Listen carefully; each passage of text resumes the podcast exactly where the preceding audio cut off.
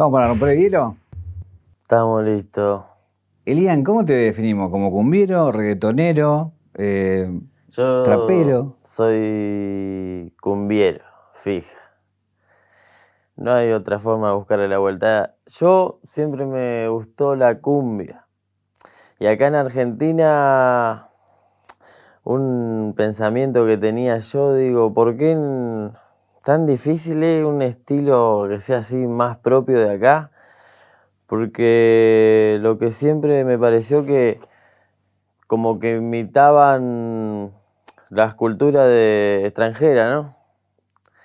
Y yo insistía, insistía, quería mezclar, era un objetivo, digamos, ¿no? Que el reggaetón suene como la cumbia acá en Argentina Claro. y sea casi el mismo ritmo, todo lo vacilabas a esa manera.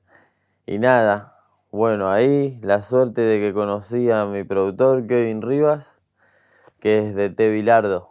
Lo conocí como en el 2016, en Belgrano, nos tomamos un café. Y después ahí el chabón se fue para España y desde ese tiro laburamos así.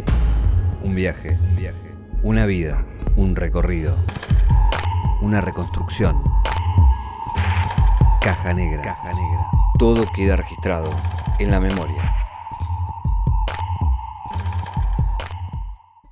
Ahora te iba a preguntar de, de, de Bilardo, de RKT y, toda esta nueva movida.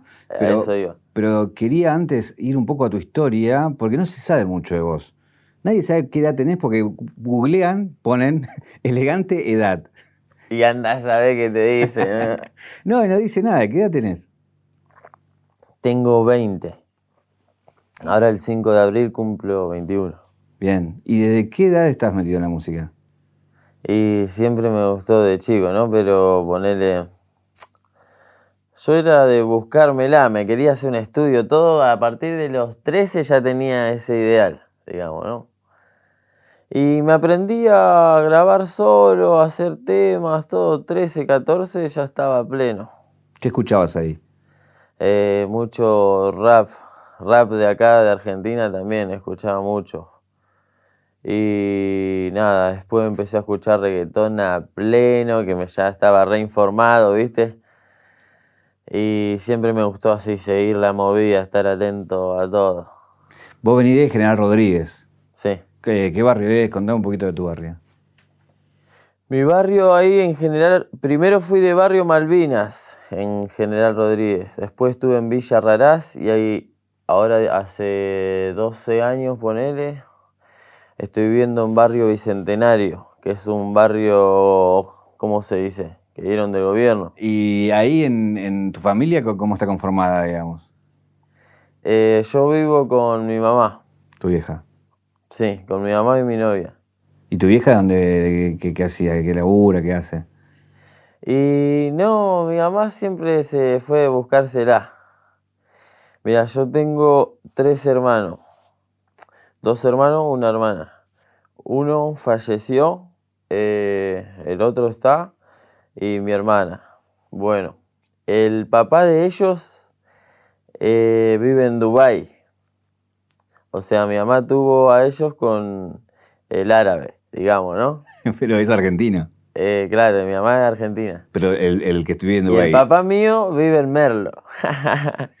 y no, no lo conozco, nada. Pero por- lo vi una sola vez. ¿Había música ahí en tu, en tu familia o fuiste el primero que empezó a interesarse? No, nada que ver, nada que ver.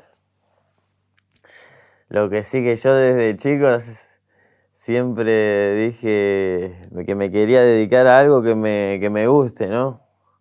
No quería andar ahí sin, sin saber. Y también de adolescente me de joda y eso y experimentar con gilada, me las di todas. Ahora con 20 ya estoy pensando en dejar de escabiar. Ya no quiero nada, ¿no? Probar a hacer una vida del bien, ¿no? De sano. ¿Y cómo fue patear ahí, no sé, Rodríguez con 10 años, 12, 13, 14? Ah, eso es un desastre. Como mi viejo nunca estuvo, con mi mamá me, yo me cagaba de risa. No, no había quien me ponga los puntos, Claro. digamos, ¿no? Entonces eran las 12 de la noche, tenía 11 años y andaba por la calle pleno. Me acuerdo que íbamos a, a caminar por todo Rodríguez como con seis amigos más y hacíamos, tirábamos piedras, hacíamos desastre mal. Varias veces nos agarró la policía, ¿viste? Cuando sos pendejito y te vuelve a tu casa. Eh, y bueno, mi mamá también es de buena onda, entiende todo eso. Ya la pasé y ya sabe que no soy un pibito desterrado, digamos, ¿no? Claro. Ahora, lo que me llama la atención es que vos te juntás con Dete Bilardo, digamos. Hasta ahora no me junté de 2016. No, bueno, pero de 2016 tenías 15 años. Sí. ¿Cómo llegas a, decir, me voy a juntar con un productor a ver cómo hago mi música con 15 años? Y era, en ese tiro no tenía mucha, mucha idea en mente, ¿viste? De lo que era. Yo me grababa, mira, con la netbook del gobierno, ¿viste? Que dieron acá. Eh, bueno, con una de esas, con el micrófono de la webcam de la, de la netbook, me grababa. Y nunca había ido a un estudio. Entonces empecé a buscar, ¿viste? Buscaba estudio ahí, encontré Criterio Music, que me lo encontré al loco este. Mira. y bueno, ahí lo encontramos todo. Era, era Carelli para ese tiro pagar una producción. Claro. Me acuerdo que era. Te hacían una pista. Bueno, esto sería las veces que te cobraba. La pista, la edición de voces y el mastering. Kevin, me lo voy a cobrar. No, después mi mamá le costaba, ¿viste? Pagar eso en ese tiro. Me habrá bancado tres veces y después me dejó morir. Nada, mentira. después ya no me cobró más mi productor. Bien. Entonces, joya, yo ahí re contento de que le iba a dar para adelante. Me dijo, vamos a empezar a hacer temas, temas y vamos a ir probando y le damos. Eh, si bien tuviste varios años, recién este año eh, nada, sacás un tema que rompe todo, se convierte en el tema del verano. ¿Cómo fue hacer eh, Elegante Recate? Elegante Recate, estaba, hablamos con Papu DJ por Instagram. Nada, pegamos ahí cabida, hablamos por WhatsApp, queríamos un tema, me pasó la pista, esa pista del RKT. Yo la veía como sencilla, digamos, en el tiro ese. Bueno, hay un video donde él cuenta cómo hace la pista y cuenta que pone la base y después le pone como un efecto, tiene un efecto en la canción todo el tiempo. Sí, que va como fluye así sí, Total. Y ahí fue, en ese tema fue lo que más crudo eh, arrasé con el diálogo argentino, mal. Claro. Que no era lo que yo estaba intentando meter en el tema, pero ya fue, en un tiro digo, no lo conocía mucho a Papu, ya fue, voy a grabar, voy a grabar las voces, voy a completar la pista ahí, después le paso las voces y vamos a ver qué sale. Plum, viste que el tema no tiene ninguna parte que se repite. Claro, derecho. y así hice, le mandé todo derecho, comienza a amontonar, se me calienta el pico, vamos estaban todos mis amigos ahí en mi pieza. Yo soy de grabar. Mira, también para que sepan los pibes que les gusta la música y nada, tienen objetivos similares, mi micrófono vale mil pesos el que uso. Para, ¿Vos grabaste ese tema con la computadora de gobierno y con un micrófono de mil pesos? Sí. y con todos mis amigos fumando, hablando atrás, sí, le tengo que estar diciendo yo, ¿viste? Voy a grabar. Y así, parece que necesitas grandes cosas, dicen algunos, pero no. A cara de perro. Eh, ahí está esto que es el RKT, ¿no? Que nace de los boliches, de rescate y de, otros más. Contame un poco qué es el RKT para la gente que no, sabe. El RKT, principalmente, un dato muy importante que veo que lo notan mucho eh, cuando reaccionan extranjeros, ¿no? Dicen, papi, este reggaetón suena extraño, ¿qué es esto? dicen, bueno, es el RKT, ¿no? Eh, pero lo que tiene de diferente es que golpea a un tiempo más hacia atrás. Claro, por eso a, los que son de Centroamérica les suena raro. Claro, se le hace raro como que sienten que está a destiempo, pero no dicen que está a destiempo porque le queda bien el tiempo ese raro que tiene. Claro. Eso es algo... Viene a ser como un reggaetón argentino. Claro, que tiene el RKT, es puro, puro de acá.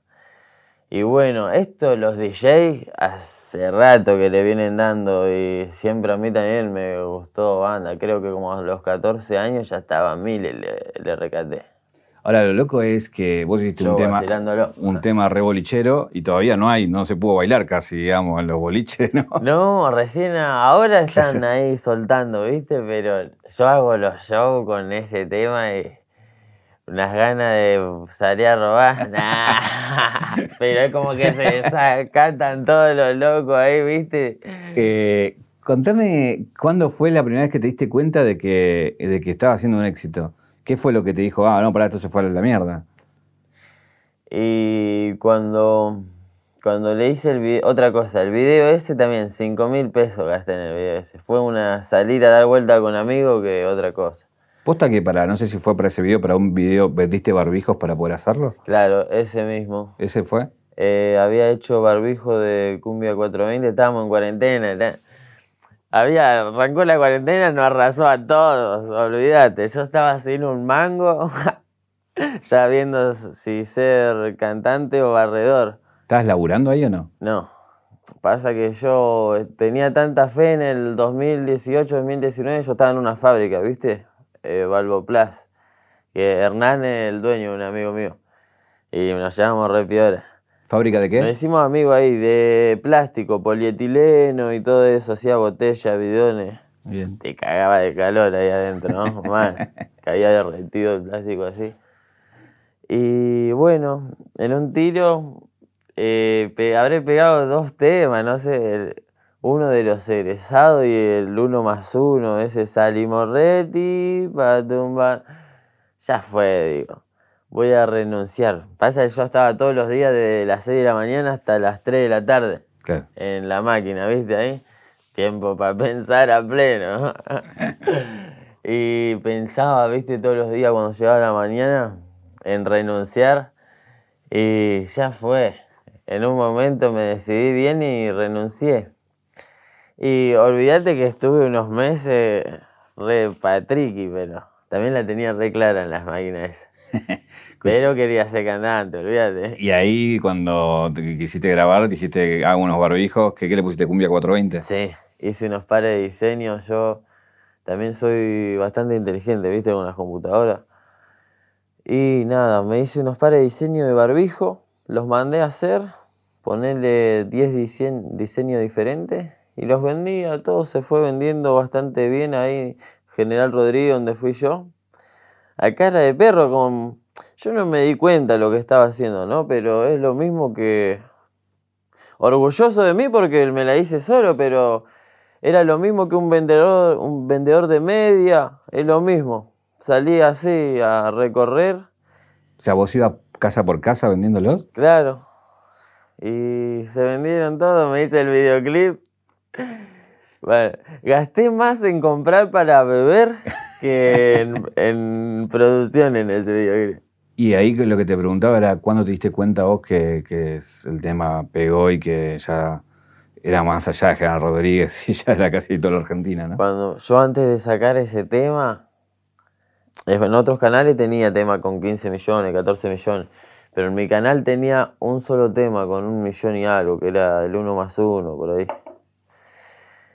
Y nada, con el RKT vi que en, en 30 días ya estaba voladísimo el tema, llegando como a los 2 millones, si no me equivoco.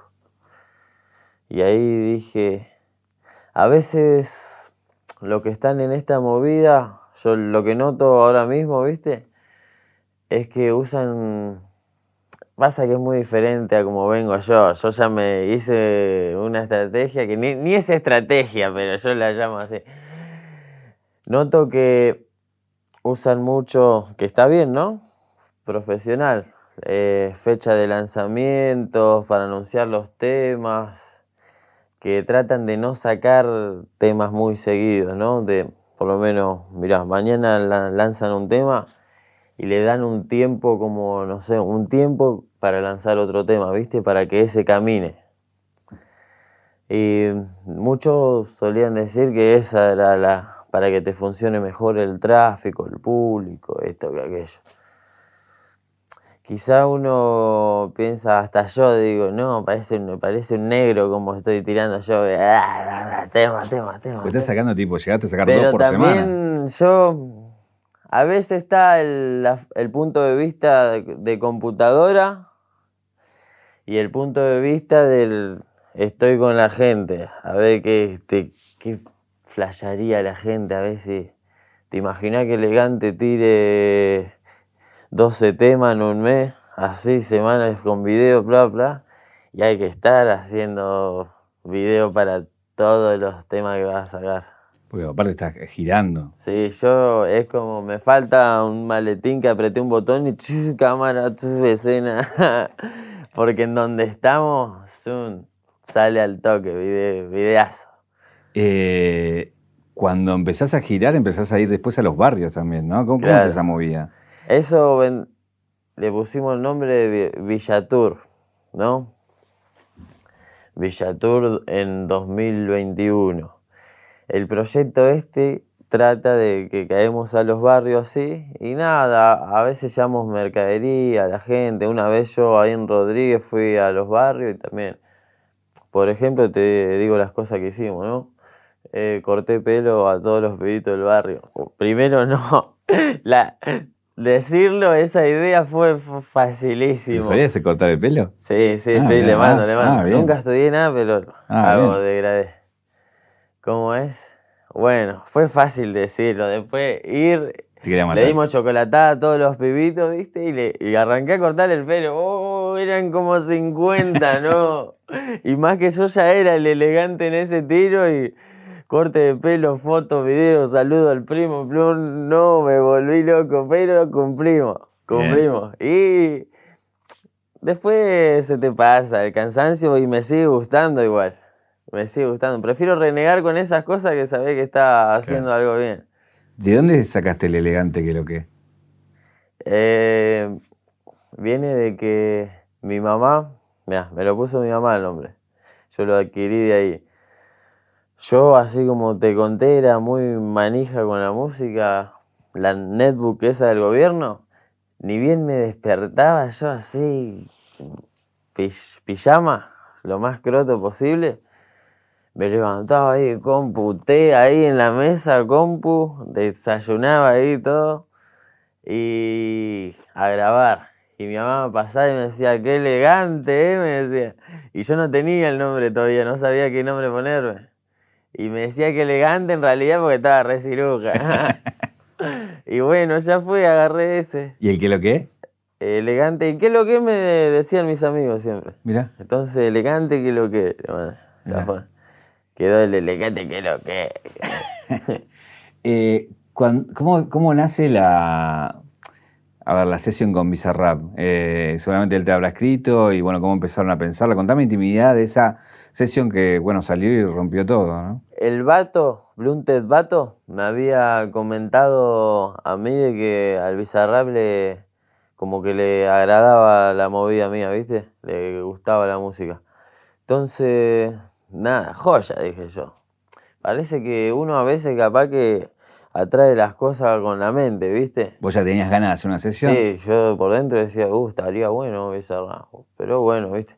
Cuando pensás las cosas inocentemente es donde más poder de atracción tenés. Eso me lo enseñó Bilardo, mi productor. y bueno, al tiempito empezamos a hablar con el Visa que ahí a la casa nos conocimos todo, me preparó una, una pista, esa que hizo estaba mortal. La fui flasheando, todo. Yo le digo, Visa, yo te caigo ahí antes de conocerlo con el tema ya hecho y le mandamos todo. Dice, no, no, no te hagas nada, dice, no hagas nada que cuando venís lo hacemos acá, eh, estando los dos. bueno, ya fue. Pasa que uno pensaba en ese tema, tengo que ir romperla, quería ir re seguro, ¿viste? Ya fue. Y fue, ahí en el estudio hicimos en, ¿qué serán? 35, 40 minutos hicimos el tema ese. ¿La letra hiciste en 35, 40 minutos? Sí, ahí con el serio, grabando, agregando, grabando, grabando. ¿Pero tenías algo pensado de antes? Mm, Sí, pero el, el Visa me cambió todo. Yo por dentro no. Voy a tener que escribir todo de cero, dejar todo lo que había escrito. Ya fue. Bien. Pero bueno, que no arriesga no gana. Al toque roque. Estás jugando, sí, al toque roque, bueno. Hay que jugar. ¿Y qué, qué te pasó cuando, porque digo, cuando tenés que grabar eso, que sabes que ya lo va a ver mucha gente? El hecho de juntarte con Bizarrap ya sabes que, que, que va a hacer ruido, todo eso. ¿Qué, Es qué más, qué- nosotros ocultábamos a pleno de que nos habíamos juntado. Lo estuvimos ocultando. Yo también no tiré ni historia, nada. Creo que Maxi, mi manager, filtró algo ahí. a, veces, a veces no me da el ejemplo, me dice, no va a tirar ninguna historia. nada". Plum, tira historia él. Él. Pero tipo, fuiste camuflado, todo porque que no te vean. Sí, digamos. sí. Otro, otra cosa, no, no lo conocía yo al Visa sin anteojos y sin gorra. Eso también es algo loco. ¿Que lo viste y no sabías que era él? Eh, nunca lo había visto, eh, te sorprendes si, si no notás que como que te dicen que es él, ni te recatás. Yo O no sea, me recataba. Vos lo salvaste como si fuera una más. al, al tú del borde.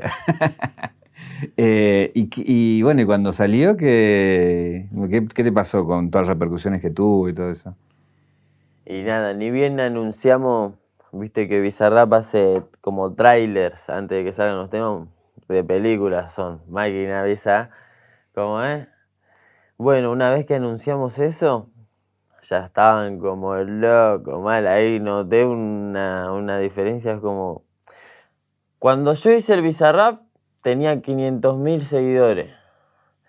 Visa anunció el tráiler ese el día que lo subió y flum, fue 600.000 a pleno. Hoy, en, hoy estoy en 700 y algo mil. Va por ahí. Pero mucha gente reaccionando a la vez fue grosso, grosso. ¿Viste alguna de las reacciones? ¿Miraste alguno de los que te estuvieron reaccionando? Sí, todo, todo. Yo, ¿Viste todo? yo analizo todo. Adquiero información de todos lados. ¿Y hay algo que te... Parezco un. Soy. Tengo mi parte cachivache, todo. Yo. Pasa que también está lo bueno que tengo y aprendí, gracias a Dios, y importante, saber ubicarse, hablar y respetar. Con eso ya le da para adelante en todos lados. Por eso mismo me siento natural cuando caigo a un barrio o voy a un lugar cheto también, vamos, igual. Mientras a mí me respeten así como estoy vestido y como soy, cosa. Tampoco que sé que tengo palabras que, que son extrañas, ¿no? Pero si me entendés y no entendemos, no nos faltamos al respeto, joya, ¿no? Estamos Sí, siendo naturales. Pero es la es eh, como se habla en el barrio. digo. Claro, Eh, no es nada raro. escuchá, y hay mucha gente que te compara con, con Sara Mike. Eh, ¿qué, qué opinión tienes de él? ¿Harías algo con él? ¿Te ves parecido? Eh, me habían preguntado de Saramay en una entrevista anterior que la gente estuvo eh, agarrando información de ahí, tipo al respeto de los que se preguntan lo mismo, ¿no? Con Saramay, la verdad, lo- antes lo tenía más para arriba. Eh, de que hace música piola, hace. Pues tengo, ahora mismo tengo unos ideales míos que no lo voy a decir porque ya sabés lo que se arma, ¿viste? Claro. Pero nada, buen músico. De persona no lo sé. No lo sé y también eh, se escuchan muchos rumores, ¿viste? De Saramay, pero es mejor no aportar nada porque sinceramente nunca me lo crucé. Pero bueno, lo que sí, algo que me molestó y por algo tiré medio para abajo, es porque él creo que tiene otra idea sobre mí. Entonces es como que está medio negado. De mi parte la mejor, la mejor de todas. Es más, una vez estaba ahí en la casa de Maxi, mi manager. Estábamos caviando algo en la pileta y estaba hablando con el Sara. Le digo, eh, mandale saludos. Y le dije, decirle que venga, le digo. Luego le creo que le mandé un audio yo ahí. Y nada, le dije que venga también. Que escabeábamos algo ahí, se pintaba de corrido, ¿viste? Y no, estaba ocupado, dijo, que ya, ya pintar algún día, dijo así. Bueno, ahí quedó. Eso fue lo, lo más cercano que, digamos, que él escuchó algo que yo le dije y yo escuché un audio de él. Después no hay historia. Nada que ver, nada que hablar, ni amigo, ni tampoco lo tomo como enemigo, no sé cuál flashará, pero yo soy elegante y los demás quieren estar al lado o estorban o lo que sea, ni cabida. Eh, en esa movida, bueno, empezaste a hacer fit con muchos y hay algunos que se vienen, ¿no? ¿Que ¿Pablito Lescano va a hacer algo o no al final? Pablito Lescano, eso, eso fue un gran objetivo para mí, logro. Olvídate. Antonio Ríos, Fidel Nadal. Esto que te estoy diciendo, te estoy nombrando a ellos porque sé que, creo que vos también, que tienen un público variable, ¿no? Son diferentes de edad de la que te van a oír ahí. Contame qué pasó en San Juan con la policía. Si bien saliste ahí con unas historias, aclarar un poco, pero bueno, por ahí tenés la chance de, de contar bien qué pasó y aclarar un poco. Sí. Bueno, ca- capaz que algunas partes ya fueron las que dije, ¿no? Pero te cuento otra vez. Estábamos, era el último día que ya estaba terminando la gira en San Juan. El último día, ya el otro, temprano en la mañana, me- nos íbamos a Mendoza. Bueno, el último día hay que festejar. en el hotel armamos una mesa larga. ¿Qué onda, Masi? Y estábamos con Maxi ahí. ¿No trajiste algo para comer? Ve- Vení, vení. Eh, Ahí en vivo y en directo. En vivo y en directo. Que me dijo que iba a traer algo, yo Ah. también. De mi parte también. eh. Ah, ok, ok, ok. ¿Cómo va? ¿Y la picada, pa? Ahí viene, ahí viene, Ah. Un vinito. Un vinito, un vinito. parte bien. nuestra. Gracias, amigo. Y le da la vuelta por la marca. Ah, ok, ok, no, no, no es una marca tuya, ok, está bien. Dale. ¿Cómo es? Bueno. Estábamos disfrutando a la noche. Seguía viendo fans en la puerta del hotel, pero cada vez quedaban menos, ¿viste? A esa hora. Entonces, como eran pocos, salí ahí, hice unas pares de fotos, todo. Y nada, me saqué foto con todo ahí, se fue un grupo, quedó un grupito, que eran cuatro, cuatro pibes, ¿viste? Tres, tres pibes y una piba. Eh, estaban en, en un auto, luego sacamos las fotos todo ahí. ¿Qué elegante? Decime que vamos a dar una vuelta en el auto, dice todo. Eh, no, vos decile, digo. Dale, dale, sondeame, una vuelta a manzana, dice. Bueno, vamos, me subí al auto. Ahí, viste, esto también es. Después, cuando ya estaba en la comisaría, todo por boludo, por subirme a lugares. que tampoco no tiene nada de malo, ¿no? Pero pasan cosas y no sabés a quién echarle la culpa, Claro. la verdad. Pero vos sí te estaban esperando. Eh, ya ahí en San Juan nos habían parado como tres veces antes y no, no teníamos nada. Y a mí más que un porro no, no me van a. Claro. Y nada, fuimos a dar una vuelta. Eh, fuimos a dar una vuelta en el auto ahí con los loquitos, todo. Y en una parte ya nos ve un patrullero, pasamos así, plum. Miro el espejito y se dio la vuelta, ¿viste? Ahí ya. ¿sabes? Y de adelante viene otro. Y atrás dobló y venía otro, ya eran tres. Plum, nos frenaron, creo que eran tres o cuatro en el momento que nos frenaron. Y empezaron a llamar, a llamar, a llamar. Sí, el cantante, sí, el elegante, otra vez. No sé qué. Otra vez decían así como que yo estaba haciendo quilombo. No podía ni salir del hotel yo. Salí tipo una de la mañana porque no, no anda nadie, ¿viste? Y nada, me empezaron a revisar todo ahí, viste, me hicieron bajar del auto. Primero, algo que creo que lo cagué al policía que supuestamente me llevó porque yo andaba en la calle haciendo disturbios, que, que andaba sin barbijo, que andaba fumando, dicen que en las cámaras me vieron fumando marihuana y que, y que allá es diferente, qué sé yo. Yo justo había facturado de los shows de ahí, tenía bastante plata ahí encima, todo, ¿viste? Y nada, cuando vieron la plata como que empezaron a buscar a ver si yo tenía droga o si tenía algo raro ahí. ya me estaban tirando que yo iba a tener que justificar esa plata. No me rompa la bola, le digo, estoy trabajando, ¿qué te pensaron? Vengo a visitar a los policías, digo. Y no, vamos a tener que ir a la comisaría por, por no tener barbijo. Primero me empezó a decir eso.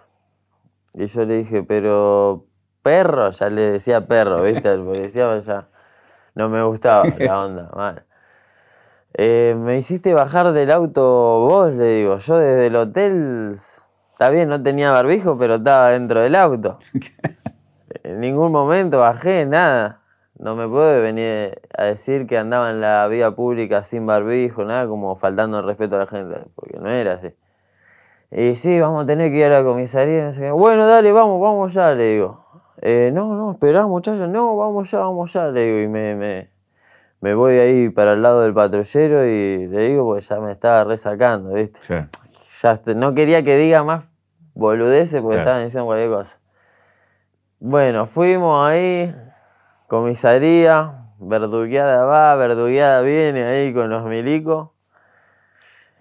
Toda la bronca, toda la bronca. Mirá que uno puede tener respeto a los policías que hacen bien su trabajo, porque esto lo digo porque todos los pibes de barrio, aunque digan lo que digan de los milicos, que todo, que esto, que aquello, cuando una mamá o algo va a laburar y hay un policía en una esquina y ponerle tiene que esperar un colectivo o algo eso, sabes que tu mamá puede estar segura. Sí. Así que lo que hacen bien su trabajo, joya, perro.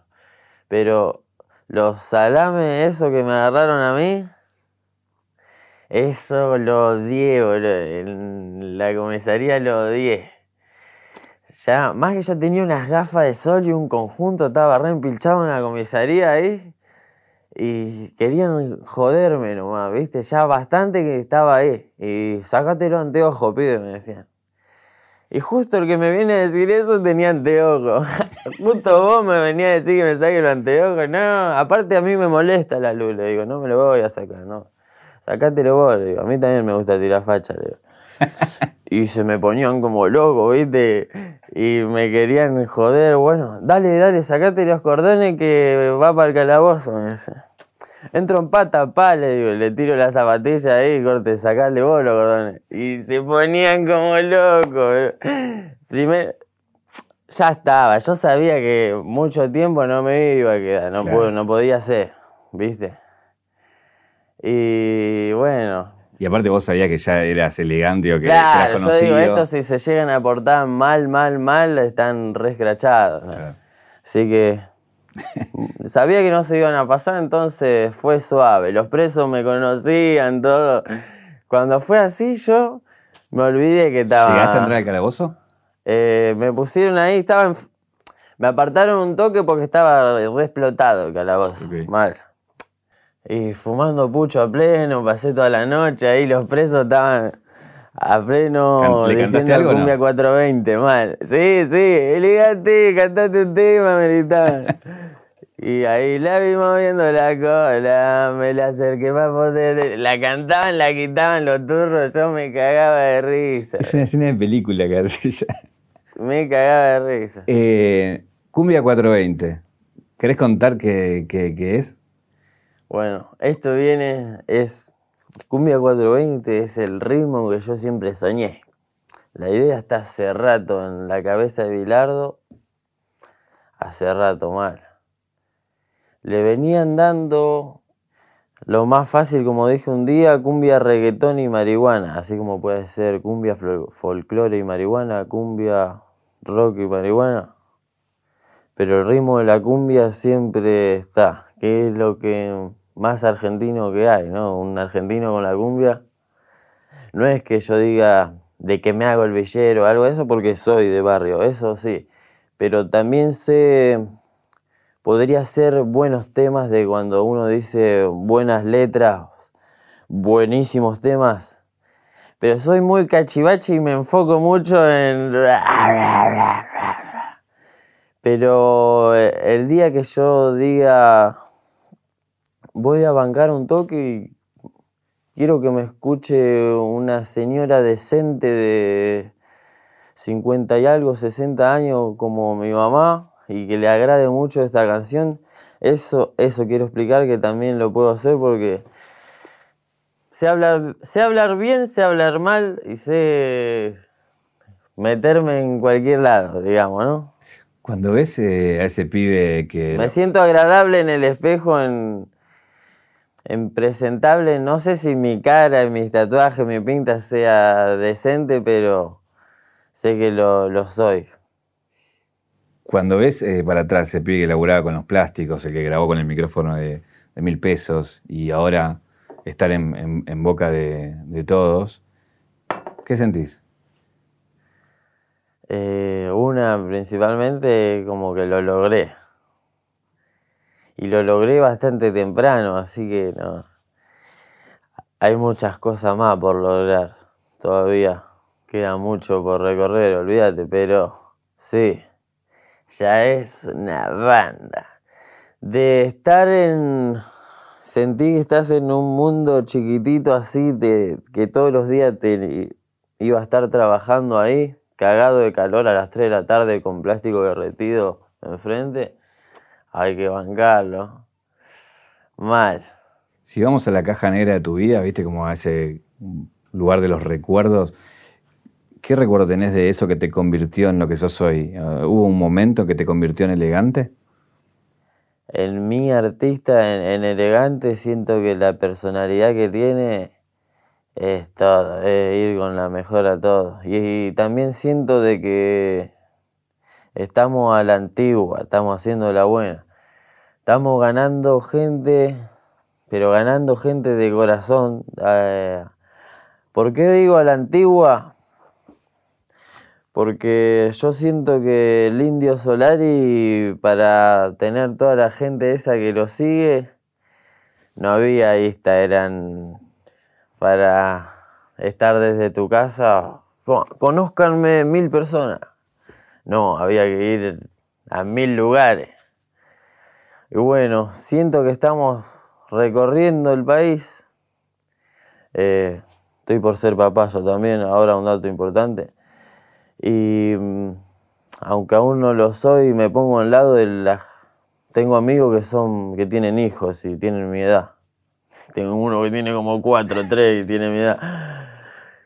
Y las cosas cuestan, perro.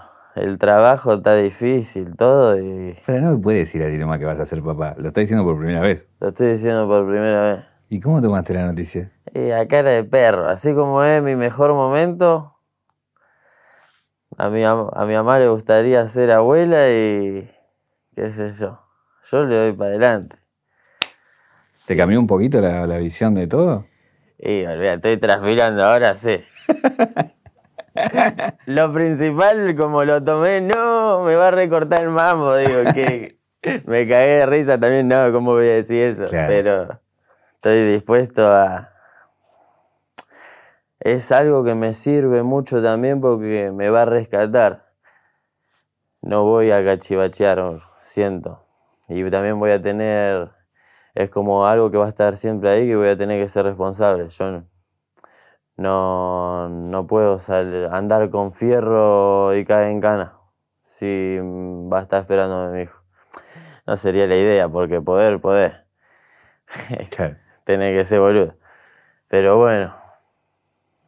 Ya te lo acabo de contar.